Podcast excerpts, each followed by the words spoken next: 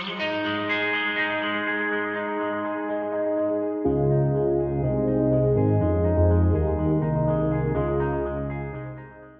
家晚安，欢迎收听上巴叔 Uncle Radio 的节目，我是今天的主持人，然后同时也是主讲人，我叫志军，智慧的智，雷霆冠军的军，我是马克，Uncle Radio 马，上巴叔的课。是说啊，如果大家跟着我们到现在。呃，跟大家宣布两个消息。第一个消息是自我沟通篇，在结束之后呢，进阶的会是向向下沟通篇，然后整个五维的沟通我们就谈的告一段落了。在今年啊，就是二零二三年，我们即将会再次展开更多的跟嘉宾。跟前辈们聊聊的一些单元跟计划，当然把之前的传播力量啊，一日为师给告一段落，然后我们会启动新的单元。其实一日为师可能不会告一段落啦，因为我们可能想要就呃依旧的一日为师这个这个概念跟这个走向，然后继续创作像这样的内容。那接下来呢，会是延续的自我沟通篇，因为接下来会是向下沟通篇。可是向下沟通篇之前呢，哦，我们想了一下。我们开始可以做向下沟通的时候，其实也是因为我们曾经被管理，曾经被带领过。于是我们在向下沟通篇之前呢，有向下沟通之前篇，这个好饶舌啊！那分别就是接下来各位会听到的十三、十四集了。十三集呢，我们会谈谈新老板给你的三个提醒和前老板的三个两个启发。然后十四集我们会谈谈至今影响你最多的五位主管。所以先先到这个十三集哈，就是各位现在听的这一集啦。新老板给你的三个提醒和前老板的两个启发。那我这边讲的新哈，不必是直接是现任的，可能是你的老板或者是你的主管都 OK。那我这边讲的前老板的前的意思是，可能不直接就是哦前一间哦，但可能是前两间，呃前三间，反正之前你待过的公司的老板或者是主管给你的两个启发，所以呃我想要直接切就是呃切入主题哦，那因为问题就蛮单纯的，新老板给你的三个提醒。跟前老板的两个启发，我们先听一看 Mark 这边谈的，呃，新老板的三个提醒。如果你愿意的话，你可以跟我们分享老板的名称；如果呃不方便，那也完全没有关系。我觉得先不讲名称好了，好啊，因为因为呃，一方面倒也不是不方便讲，但比较像是我觉得还不到那么快公布的时候，就是就是在在等些时日吧。我今天有跟你的学姐 Julia 提到这个，啊，她有问我，呃，Julia 是呃，就是 Mark 的一位学姐，在这个呃人资培训的工作领域当中，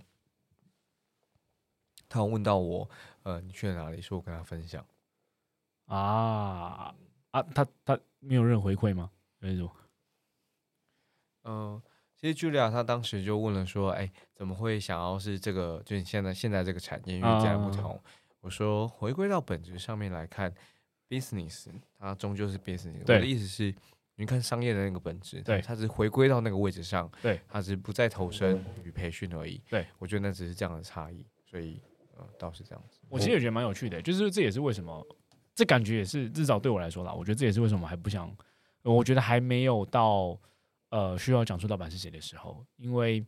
呃，的确产业不一样，的确，哎，规模不一样，然后做的事情好像有些不一样，但本质是一样的。那我会觉得好像自己还需要点时间消化，或者还需要点时间去去体验，哎，这个新工作的状态。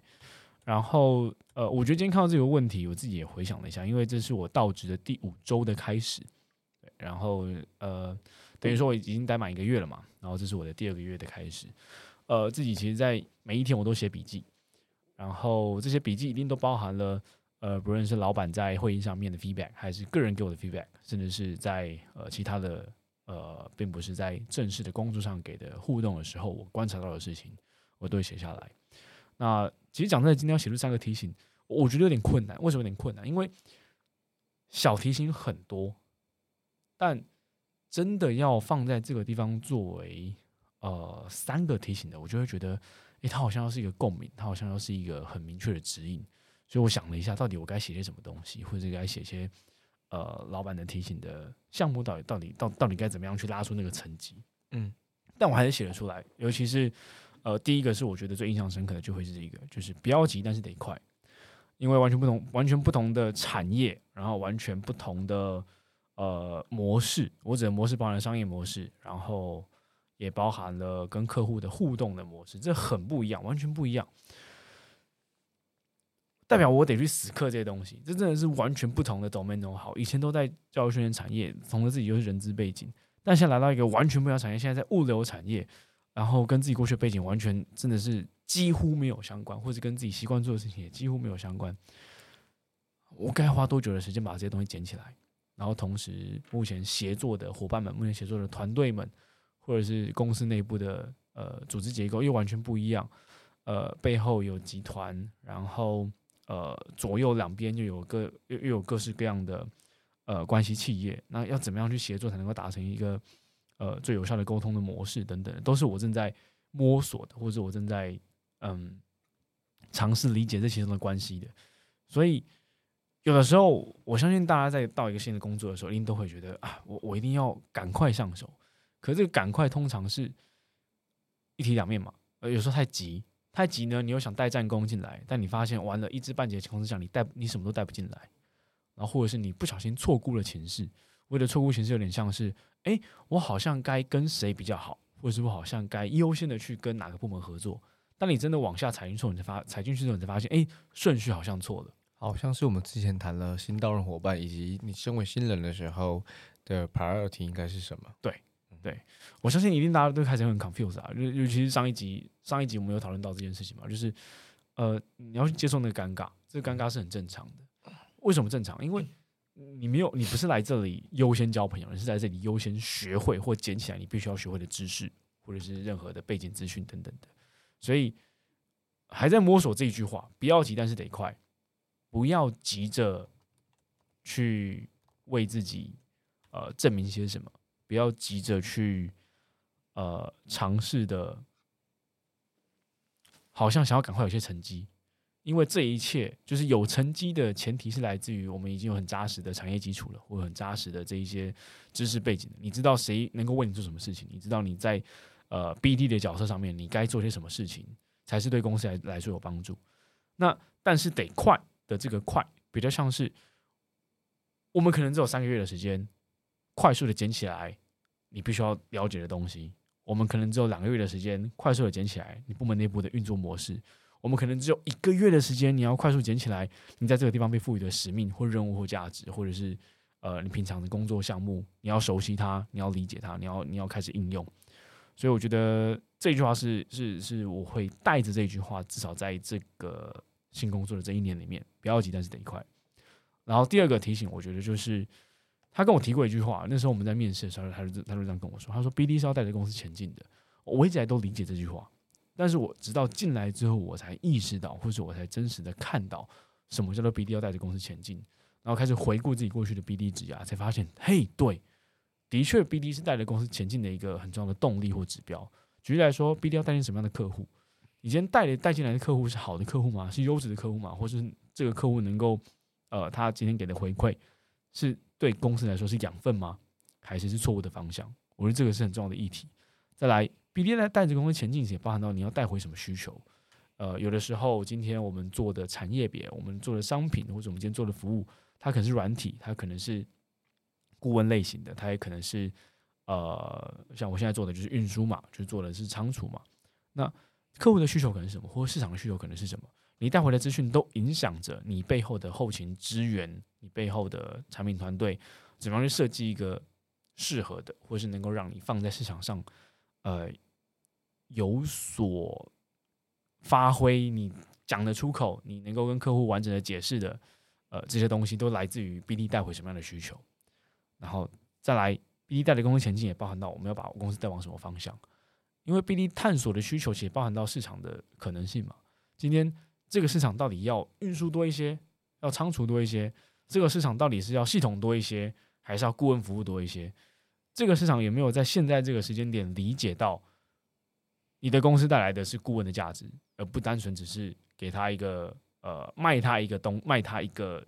既有框架的产品？你是 I 你是卖他 A B C 产品，还是卖他 A B C 产品背后能够带为他的公司带来什么样的新的价值出现，甚至整合出来你的呃呃 b u r p e r 的服务，或者是另外延伸出来的其他顾问的价值，帮这间公司创造不同的是，你不是卖他，嗯，你不是单纯卖他一个知识化的东西，而是你可以在知识化东西的背后去让这间公司的呃 maybe 主管或者他的经营者去理解到说，其实你只要打通了某一个。某一个需求，或者你只要打通了某一个你的困境，你这个困境过去没有发现，我觉得 B D 价值就在这个地方出现了。就是原来我们只要一起的完成某一个目标，就能够为你带来更好的商业价值。所以第二点听起来啊，因为它比较 focus 在就是 B D 这个岗位上面，然后转换成这个题型上面，我我我猜很呃有一些听众他即刻他说不定听不到我这一段哈，他会觉得哎讲人话。讲人话，讲大家听得懂的事情，就是说，呃，带着公司前进，或者那个岗位，他应该怎哦，或者不论呃每一个人他加入公司之后，他高阶主管也好，空降也好，新人也好，新的伙伴也好，专员也好，他应该要具备什么样的价值？如何去辨识啊？就是你会，你如何换发现说啊，我应该是这么做才是对的，才是才是符合这间公司的文化跟跟组织发展方向的。他如何去辨识他当下可以，呃，就是应该可以贡献给组织的那个价值，他是怎么知道的？或者你自己是怎么知道的？这其实就跟联动到我刚刚讲的第一个重点，就不要急，但是要快嘛。你要快速的理解的不只是你自己要知道的东西，而且还包含到，呃。包含到你究竟为什么加入这间公司，然后这间公司要在市场上带来什么样的改变？公司的使命愿景啊，就这样讲。哦，我具体举例好了，我现在带的是一间呃物流新创，嗯哼，这间物流新创目的就是希望能够整合软硬体的服务，它能够成为软硬体的平台，然后在未来简单讲好了，呃，一间一间随便举例哦，如果今天是。呃，一个大型的超商连锁店，它有很大量的运输需求嘛？从仓库到门店的运输需求，它可以透过平台就能够解决它的运输需求了。就是我今天需要货，临时需要货车的时候，我叫得到；我今天货车在配送我的商品的时候，我也看得到它的它的动态。它什么时候上高速公路？它什么时候下高速公路？它还有多久才会到门店？然后今天这间门店的货有任何的缺失，或者是有任何的遗漏，都可以在平台上面看得到。然后我可以透过平台追踪到这件这个货车的温度，因为今天要配送的可能是冷冻，可能是冷藏，可能是生鲜。那货车的温度能不能维持在一定的状态，而不会让我的产品有任何的变变质？好，我们再往前推一点。今天我是一个进口的红酒商，我的酒到港口之后，我的酒能不能够被一个品质足够好的货车，或者是足够好的呃冷链设备的货车配送到我的中央仓出去？这就是我们公司想要解决的问题，所以使命是什么？愿景是什么？使命是我提供更好的运输服务，跟透过软体的整合，我有更好的仓库、更好的货车，我有更好的平台跟系统，所以为你解决你需要做更好品质的运输的这件事情。这这是我所理解的公司的使命价值，或是我能够带给客户的可能的产品亮点。但对一般人来说，好了，我们今天进到一间企业，我今天为什么要进一间金融业？我今天为什么要进到呃呃呃这一个外商？呃。对啊，不要急，但是得快啊！我别，我不急着，我不急着赶快带来带来一些，呃，我能够建立好的，我能够为公司带来的价值。但我要总总得快速的理解，到底我的部门在做什么事情，我的公司在做什么事情，我的公司为其他客户做什么事情。对，那回过头来，第二个提醒，BD 要带着公司前进。其实，其实讲真的，每一个职位都在都需要带着公司前进，或带着部门前进。那在带着部门前进，或带着公司前进的。的前提是，你总得先理解你公司在做什么，我们部门在做什么事情。我觉得逻辑是是这个样子而已啦，它没有很复杂。我们或许可能刚把 BD 这件事情叙述的太太不是人话了，但我觉得，就回到讲人话这件事情，就是你在你现在岗位上面，不是你是 BD，你是 HR，你是 Sales，还是你是呃呃工程师，你用什么方式带着公司前进？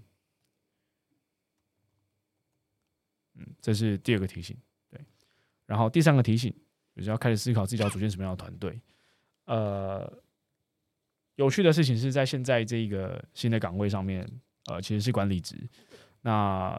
未来要终终究要组建自己的团队，在我上手之后，在我呃正式的能够独立运作之后，要组建自己的团队。老板这个提醒，我觉得也是在于，呃，近期发生的一些很特别的专案吧。对，你会看到，在一个完整的业务团队里面，到底怎么分工合作，然后这个分工合作能不能够让身为主管的自己是足够信任的，你能够很放心的把现场交给呃其他的伙伴去去支持你，或者是去嗯。交接出去，而且短时间交接哦。就是我今天可以回家休息，然后把现场交给其他人去负责。对，这个是这个是在组建团队的之余，除了你要你想要找什么样的人，他可能跟长相有关，他可能跟呃能力有关，他可能跟背景有关。但在这些东西，还有其他面向是，今天当真的有任何的，不要讲危机发生好了，我今天当真的有任何的。需要资源的情况出现的时候，或是需要任何你必须要先暂时交付出去你的呃呃呃指挥权的时候，你能够完全信任的交在他身上吗？让你自己获得休息时间吗？我觉得这个提醒是我在这一次的专案里面获得蛮大的收获吧。我开始会想象，OK，未来我要带进一个、两个、三个呃 associate，或者未来要带进呃几个 account manager，在这些角色上面，我我我会用什么样的方式，或是我能用什么样的？呃，引导让他们能够成为自己，其实在需要团队需要他的时候，也能够独当一面，而他不会被自己的 title 限制住，他不会觉得哦，我今天只是 associate，，我不用负责任，他不会觉得我今天只是一个 team 底下的 member，所以我不用负责任。所以三个提醒：不要急，但是得快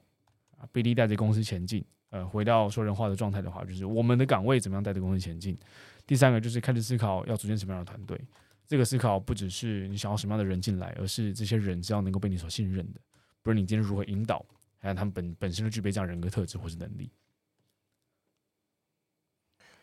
这个是关于就是老板给的三个提醒。那如果是前老板们，如果回到前老板的话，就过去你相处过的，不管不论是你的主管或者是前老板，他给你了什么启发？maybe 有一个一两个案例可以呃穿插其中。我觉得启发这件事情，这个问题我也想蛮久的，因为启发中就有正面跟负面的启发，尤其是你看到某一些行为表现，或者看到某些结果，我自己是有一个习惯，是我会写下来这些东西，不论是正面结果还是负面的结果，呃，给自己一些收获，或者是呃提醒自己的呃小小的呃 tips，我都会写下来，写在一个笔记本上面。呃，我最后决定还是写下这两句话吧。就是钱老板两个启发。嗯第一句话，其实在过去很多节目里都讲过，就是今天的自己要能够鄙视昨天的自己。呃，因为那代表，如果我今天的自己还没有办法鄙视昨天的自己，代表我自己没有成长，而且是甚至我是没有意识的在在往下往前走。对我得要有意识的知道自己哪哪里不足，我得知道自己要有意识的呃知道接下来往哪个方向再去学习。举例来说好了，很多时候我们都会不小心的觉得现在好像够了，然后开始嗯。好像能够很直接、很主观的判断团队要往哪个方向走，或者自己要往哪个方向走。例如说，好了，我现在身为一个 BD 的角色，或是 BD 力的角色，我可能会就会直接说：“OK，我我的我的 Q two 我就是要去开发大型客户，多大型不管就是大型客户就对了。”我好像信心满满，但其实我殊不知，我对产业背景可能没有到很熟悉，或是我对现在的呃产业生态我没有很熟悉。在这些不熟悉的情况之下，我就做出一个判断。那。我我我能够有足够立场反驳自己吗？或者其他人能够反驳我吗？或者我能够接受这些反驳吗？我觉得都是自己能不能够有意识的去成长的一个一个很重要的关键吧。你能不能接受反馈？你能不能够去再放下身段去接触市场，接触真实的声音？这两个是我在呃看待今天这句话的时候，就是今天的自己要比视昨天的自己的时候，我觉得很重要的一件事情。我自己都会觉得，我我每次做出一个决定，或者是我想要跟呃团队往这个方向走的时候，我都会去想说，如果是另外一个我，会同意我现在做的这个决定吗？还是他会用另外一个角度跟立场去去呃挑战我，然后去给予其他的建议，甚至他顺便也没有建议，他就是说。哎，我觉得你这样做不好，然后我有以下这些巴拉巴拉巴拉啊，我也不知道怎么该怎么做，但我觉得你做不好，所以我都会从这个点去看如果我现在做了这个决定，跟我决定这么做之后，我跟另外一个志军在 co work 的时候，那个志军会不会同意我？我觉得这会提醒我很，他很时常，因为我很时常这样在想嘛，所以他很时常的不断的提醒我说，哦，如果我是做 A 的话。那志军会不同意，就是另外一个志军会不同意，因为对我来说很明显。那有关呃，但但当然，我现在讲这一段，maybe Mark 更更更有手感一些些，因为我们比较长期的相处。可是我想要讲的意思就是，你会跟你自己工作吗？你你另外一个你自己会同意你现在的决定跟方向吗？那如果有那么一点点不会的话，或许那就不是一个这这个当下这么正确的选择以。及决定，于是我想承接了刚刚上面的三个提醒跟这个启发。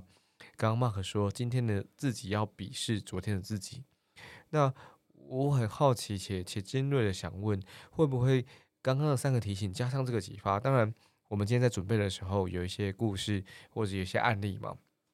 其实我刚刚写下来叫做我大胆的想要想要问看 Mark，会不会你放过了你自己？就是在过去的。呃，不论是新老板或是前老板的不同时间，因为其实我不知道个别是谁，所以我只是问你讲的那个瞬间会不会是有这样的状态？呃，但我还是呃稍微补充一下，我跟大家分享什么叫放过自己，什么叫不放过。对我来说，放过自己就是，嗯，明明我今天我的能力可以做到九十五分，但是我只产出了一个八十五分的东西，但我很确定其他人会觉得我做的还不错。因为八十五分还蛮厉害的，那我觉得这要放过自己，而这个放过从来都不要求，就是要要额外的工作，要周末的工作等等，那那那那个不是在我的想象里面的，我觉得只是那个有一点点的差别，所以我刚刚问题是这样子，会不会乘上三个提醒，加上这一天的第一个启发，今天的自己要鄙视昨天的自己，如果我们持续鄙视昨天的自己的话，那有没有可能就是我刚刚所讲的？大胆的去请教这个问题，你你你放过你自己会是这样子吗？或者其实不是？其实我觉得这这问题很有趣，因为呃，工作到现在第十年、第十一年的，呃呃，又有一句话出现了，就是放过别人就放过自己。呃，很多时候我觉得那个放过别人的情，呃，放过自己的情境，比如像是我先放过别人了。呃，当我今天想要做出百分之九十五，至少我是这样。我我我一定期待自己能够做百分之九十五的，或者是百分之百的呃成果。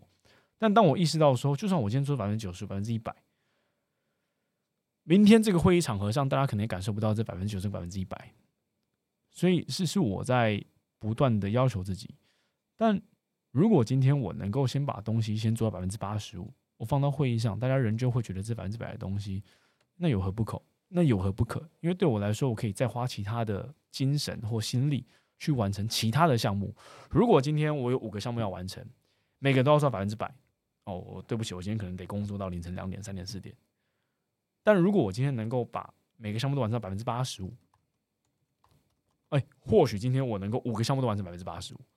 但我追求百分之百的话，我可能五个项目只完成三个百分之百，剩下两个会漏掉，漏掉我得在隔天再做总分的问题。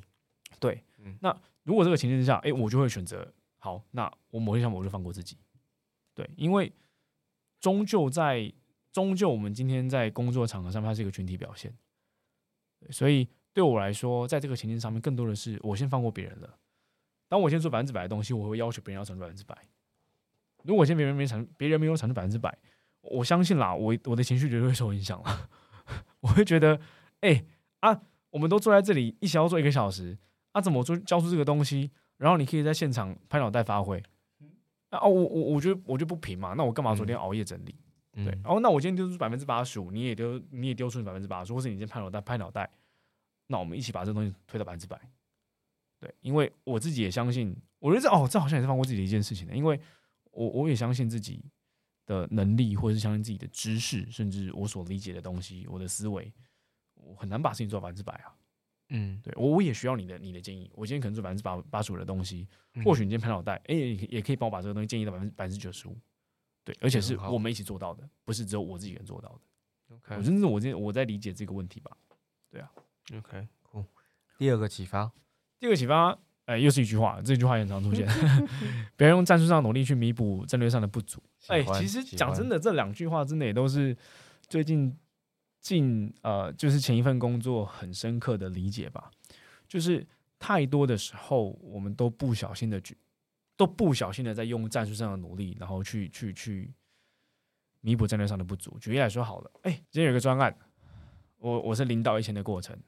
然后，但我我这个专业我我本来为期本来为期呃一季好了，结果我到了最后两周，我才发现完了，我现在怎么才这我我现在才两百，我距离我距离一千还有八百，那这该怎么办？于是我开始想各种办法，而且是各种办法，我根本没有想过到底为什么要这么做，反正各种办法我就要从两百补到一千，是解决问题吗？对，但是那那这这是不是同时也代表着事情是对我先用任何在最后这两周的所有可行战术。要从两百达到一千，那我怎么没有在一开始这个专之前，我就思考整个战略上是不是有机会在这一季真的从零做到一千？我觉得在嗯，在人性上有一点点冲突哦。就有一张梗图叫做呃，其实大学生做报告啊，他不会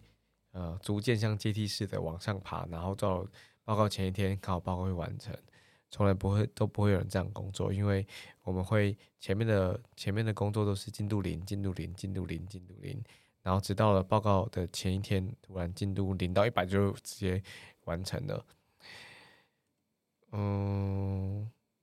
我觉得那有一点人性上的差异，就是惰性啦。就是我知道，就大家心知肚明，我到那个时候再全力冲刺，我可以完成一个交得出去的东西。好像是得解这一题，而不是解真正在工作上的那个，就是呃，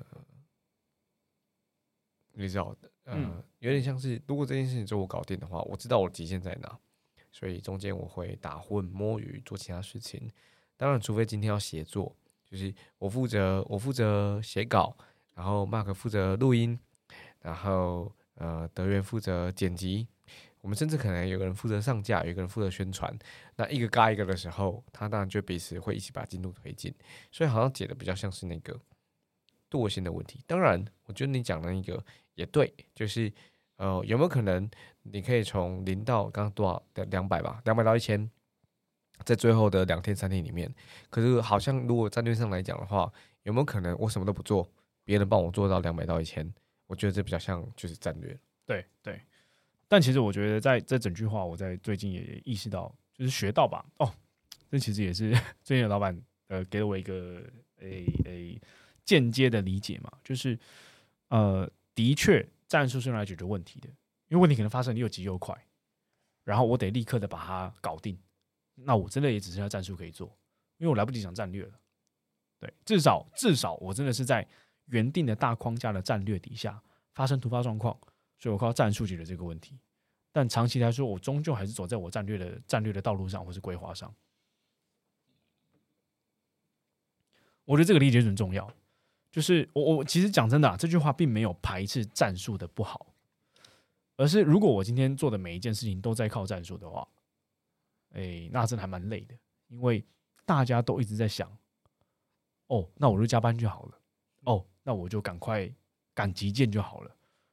啊，deadline 又要到了，那没关系，我就今天熬夜把东西做完好了。这时候战术上的努力会累呀，会痛苦啊，你会就觉得为什么每天都在加班啊？当当然啊，不论今天是协作的还是你个人的事务好了，你都都没有一个战略上的规划嘛，你当然就觉得每天都在加班。但如果今天我们很重视战术是用来解决问题的话，那你也是偶一为之而已。对，所以长久下来是战术是解决问题的一件事情，但战略至少我看待目前的时候 BD 的角色。我觉得战略是拓展市场的一件事情。